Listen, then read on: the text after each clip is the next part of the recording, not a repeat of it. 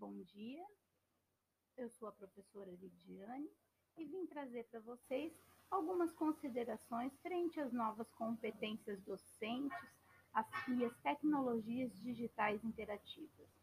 Bom, docente hoje, ele precisa estar é, interagindo e atualizado dentro, em meio às novas tecnologias interativas nos ambientes virtuais de aprendizagem. Tendo em vista a pandemia, vemos um aumento no, significativo no, na utilização de ferramentas virtuais de aprendizado. Essas ferramentas virtuais são apoio, auxílio e também são um meio de aprendizagem junto aos discentes. As tecnologias digitais interativas vislumbram uma possibilidade de práticas não apenas dinâmicas, mas também substancialmente modificadas, e tais modificações agregam ao trabalho dos professores muitos desafios.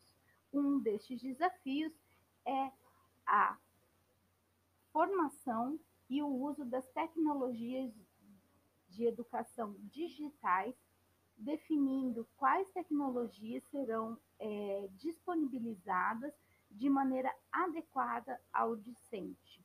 Segundo Peixoto, é, as, é, esclarecem a seguinte afirmam que a autoria e determinista é considerado meio técnico como neutro, podendo ser usado como diferentes sujeitos que tragam consigo modos díspares de conceber e utilizar as tecnologias na educação, e também reduz a capacidade do homem de controlar tais meios, suprimindo a dimensão humana do objeto técnico, tomando por essa concepção como entidade autônoma. Então, em uma visão instrumentalista, ao contrário do que se supervaloriza a ação do homem sobre o meio técnico, considerando como um objeto flexível e neuro, possui uma dimensão instrumental facilitadora do trabalho didático pedagógico. Portanto, devemos superar as concepções antigas e a utilização da tecnologia determina uma qualidade na relação entre professor e aluno, professor e objeto, influenciando diretamente no procedimento de aprendizagem. Muito obrigada e em breve enviaremos mais podcasts.